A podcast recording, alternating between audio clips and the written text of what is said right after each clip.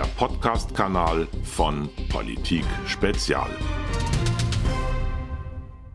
Die Mittelschicht ist abgestiegen. Sie hat zum Teil durch die Globalisierung verloren. Wenn das Bundesamt für Katastrophenschutz das seit zwei oder drei Jahren auch auf seiner Webseite macht, so sorgen sie für den Ernstfall vor. Da habe ich zumindest das Bundesamt für Katastrophenschutz zitiert. Herzlich willkommen, meine Damen und Herren. Mein Gesprächspartner ist heute mein Boss und ein alter Freund, Max Otte. Wir, haben, wir waren beide Kurs-Stipendiaten bei der Adenauer Stiftung während des Studiums in den 80er Jahren und Max Otte hat jetzt sein neuestes Buch geschrieben. Es war eine lange Pause. Das andere haben Sie oder hast du 2006 geschrieben. Da steht es auf dem Tisch, der Crash kommt. Und äh, die Vorhersage war, dass da ein Crash bevorsteht und tatsächlich innerhalb kürzester Zeit ist er gekommen. Das war vom Timing her ein Volltreffer. Und jetzt hast du nach 13 Jahren ein neues Buch geschrieben. Es kommt heraus im Oktober, Ende Oktober am 29. beim FBV Verlag Weltsystem Crash. Das hört sich schon sehr viel schwerwiegender an als das. Was ist der Unterschied, Max? Oh, jetzt sind wir gleich mitten im Thema drin. Und äh, ähm, den Crash kommt, habe ich damals geschrieben, nachdem ich äh, ich überlege gerade, ähm, 89, 17 Jahre drauf gewartet. Also die erste Idee hatte ich 17 Jahre vor. Ich habe also auch lange gewartet und ich habe damals gesagt, diese Subprime-Blase platzt und dann kriegen wir eine, einen großen Crash und wahrscheinlich auch eine Weltwirtschaftskrise. Und ich habe andere Dinge auch vorher gesagt. Ich habe gesagt, 2016 überholt China die USA nach Kaufkraftparität. Das wären in zehn Jahren gewesen. Es waren dann nur acht Jahre. Es ist 2014 passiert. Ich, in dem Buch steht drin, dass in zwei Jahren General Motors insolvent geht. Das ist genauso passiert. Also es gibt viele Dinge auf der Welt, wenn man ein bisschen anders schaut, äh, ist das keine Magie zu sagen, okay, das wird passieren.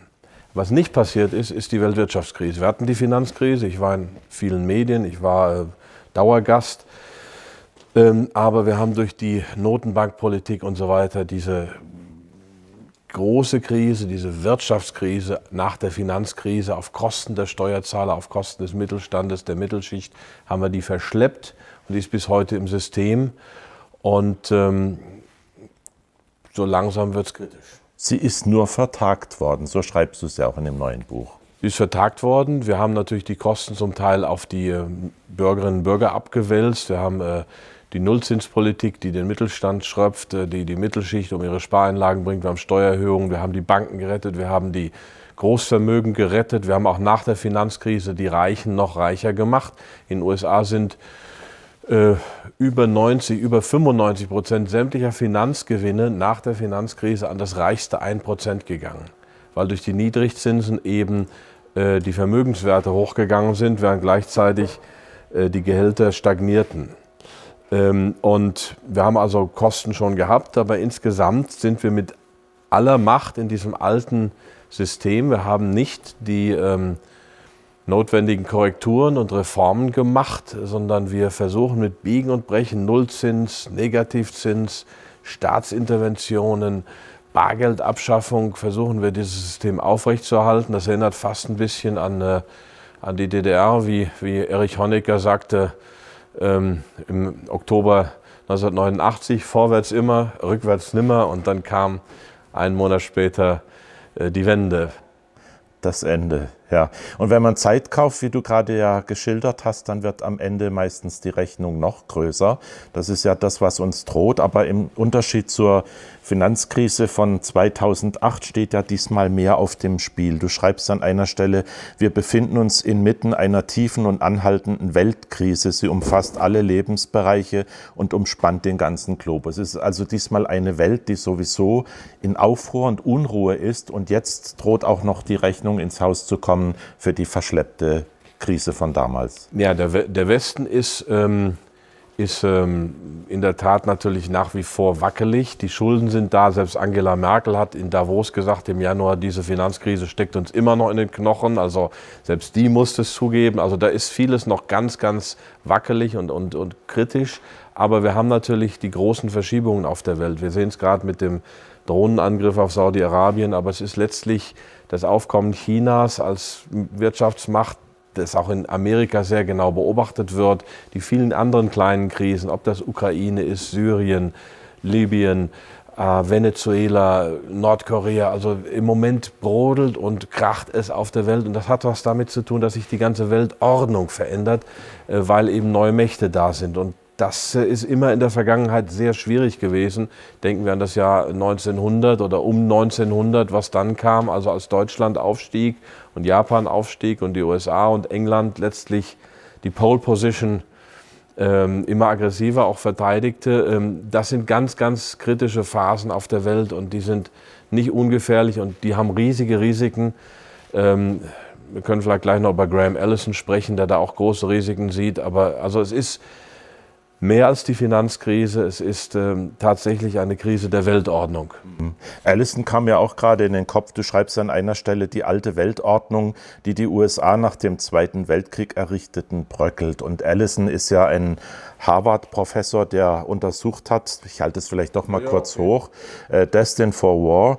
Äh, da hat er für die vergangenen 500 Jahre, glaube ich, 16 Fälle analysiert, in denen eine aufsteigende Macht eine Großmacht herausgefordert hat. Und in zwölf dieser 16 Fälle führte das zum Krieg. Du hast es ausführlich in dem Buch behandelt. Das ist also sehr wichtig. Ja, sehr wichtig. Es geht, also er bezieht sich auf Thukydides, den aus meiner Sicht ersten modernen Politikwissenschaftler. Der hat gesagt, wie kam es zu diesem Peloponnesischen Krieg? Auch ein blutiger Brüderkrieg über 30 Jahre, so wie der Dreißigjährige Krieg, so wie die beiden Weltkriege, wenn man sie als ganzen Event sieht. Ähm, es kam dazu, sagt Thukydides, weil der Aufstieg äh, der Athener Sparta nervös machte.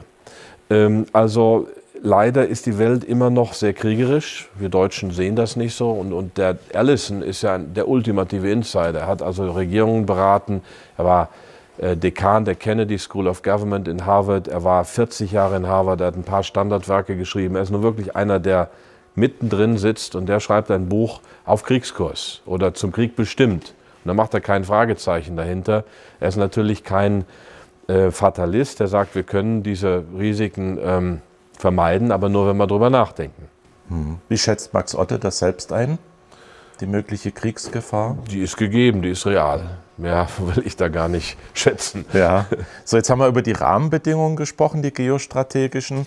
Du hast auch klar gemacht, die letzte Krise, die ist an sich nie zu Ende gegangen. Sie ist vertagt worden. Die Risiken, die darum herum schweren sozusagen, die sind größer geworden. Und jetzt kommt eigentlich noch ein dritter Faktor hinzu. In unseren Gesellschaften brodelt es ja auch. Wir haben wachsende soziale und ideologische Spannungen. Das alles destabilisiert ja das System. Naja, ich meine, die, wie sagte Kretschmer irgendwann vor ein paar Monaten, unsere Wahrheitssysteme werden in Frage gestellt.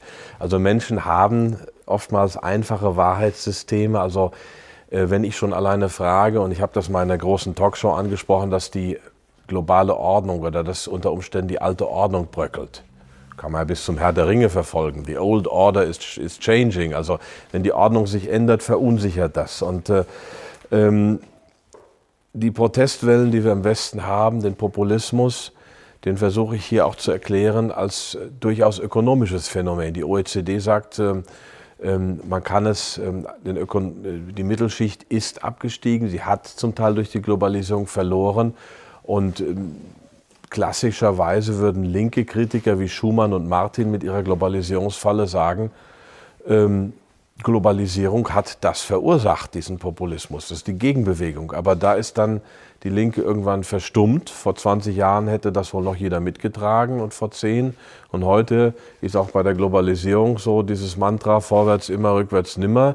Dabei hat auch ähm, Harvard-Professor Danny Roderick ähm, zum Beispiel über sein Globalisierungsparadox, was er geschrieben hat. Also Globalisierung arbeitet am besten, wenn man sie nicht zu weit treibt, weil sie dann zügellos wird. Also sie braucht Grenzen, sie braucht Fesseln, sie braucht eine ähm, Beschränkung. Und die haben wir im Moment nicht. Und deswegen ist für mich ähm, der Populismus ein Resultat des Versagens des Finanzkapitalismus. Um das ganz zu kommen natürlich viele Faktoren, aber ist für mich die Hauptursache.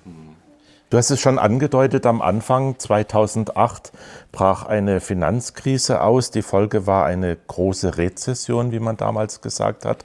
Dieses Mal steht da mehr auf dem Spiel. Das hört sich alles so an, auch dein Titel schon, dass man da auch systemische Konsequenzen haben wird, möglicherweise sogar Krieg. Ja, ja, das, die Kriegsgefahr ist real. Wir haben ja Kriege. Also es sind ja mehr Menschen auf der Flucht vor Krieg und, und, und Elend als je zuvor in der Geschichte der Menschheit. Das darf man nicht. Es wird so runtergespielt. Oder auch jetzt Saudi-Arabien, das wird so runtergespielt. Äh, da berichten dann unsere Medien sehr zögerlich drüber, werden sie über andere Dinge sehr ausführlich berichten. Also sind halt sehr perspektivisch verzerrt. Ich will natürlich auch nicht alles verraten, was in dem Buch steht, aber ähm, natürlich ähm, habe ich mich zum Beispiel 2006 zurückgehalten mit harter Krisenvorsorge.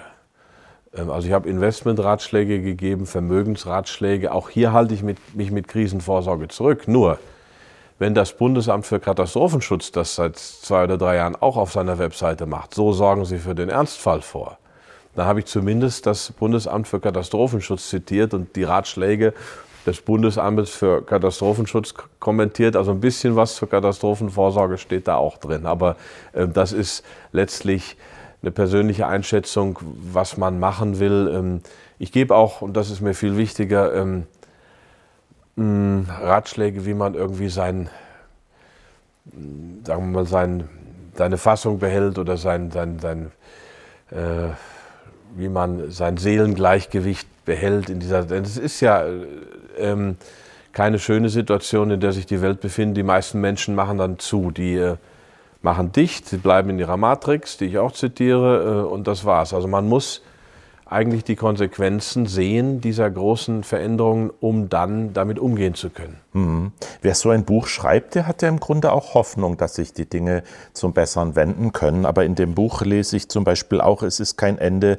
der Kriege und Unruhen in sich. Da klingst du nicht so hoffnungsvoll eigentlich. Ich habe drei Perspektiven am Ende, die will ich nicht genau beschreiben. Ich meine, das ganze Buch möchte ich jetzt auch nicht beschreiben, aber es gibt drei Perspektiven. Eine ist Krieg, eine ist ähm, eine bipolare Ordnung, ein neuer kalter Krieg zwischen Russland, äh, Russland nicht, sondern China irgendwie, einem chinesisch dominierten Block und einem amerikanischen dominierten Block mit ein paar Playern dazwischen. Und das dritte wäre ein etwas optimistischeres Szenario. Das gibt es auch in dem Buch und das, dafür arbeite ich natürlich. Mhm. Deine Haupttätigkeit ist ja nicht sich hinsetzen und Bücher schreiben. Wir haben ja auch schon gesagt, 13 Jahre Abstand zwischen den beiden. Du bist ja hauptberuflich eigentlich Fondsverwalter. Was macht eigentlich der Fondsverwalter mit der Situation, die du da global beschreibst? Das ist ja viel mehr Arbeit als vorher und auch schwieriger. Äh, eigentlich nicht, weil die grundlegenden Prinzipien bleiben ja dieselben. Gute Aktien finden, die unter Umständen auch krisensicher sind, deren Geschäftsmodelle weiterlaufen. Wir müssen auch überlegen, dass auch im Zweiten Weltkrieg die meisten US-Unternehmen geboomt haben. Also so wird es jetzt nicht sein, aber auch in der Weltwirtschaftskrise 95 Prozent oder 90 Prozent der Unternehmen weitergelaufen sind. Ähm, es kommt natürlich wahrscheinlich ein Crash. Also man muss sich was überlegen zur Vermögensaufteilung und äh, unser Handwerk bleibt dasselbe. Gute Wertpapiere finden, möglichst billig kaufen, behalten, irgendwann vielleicht verkaufen. Das wird etwas schwieriger, weil wir noch sorgfältiger gucken, aber äh, das tägliche Handwerk ändert sich nicht so stark. Nur was wir gemacht haben, ist zum ersten Mal seit neun Jahren, also ich bin März 2009 mit voller Kanne äh, Vollgas Aktien als alle anderen noch oder nicht alle anderen, aber viele anderen. Ähm, und das hat sich sehr gut ausgezahlt. In den zwei Folgejahren ist der Fonds um 150 Prozent gestiegen. Ähm, damals hatten wir, waren wir voll investiert. Diesmal haben wir 30 Prozent Reserve. Also wir haben Geld vom Tisch genommen. Das haben wir geparkt. Das bringt zwar jetzt keine Rendite, aber wenn es jetzt rappelt, können wir einsteigen. Vielleicht, also die Hoffnung ist natürlich noch besser äh, zu fahren als ähm, 2008, 2009, 2010.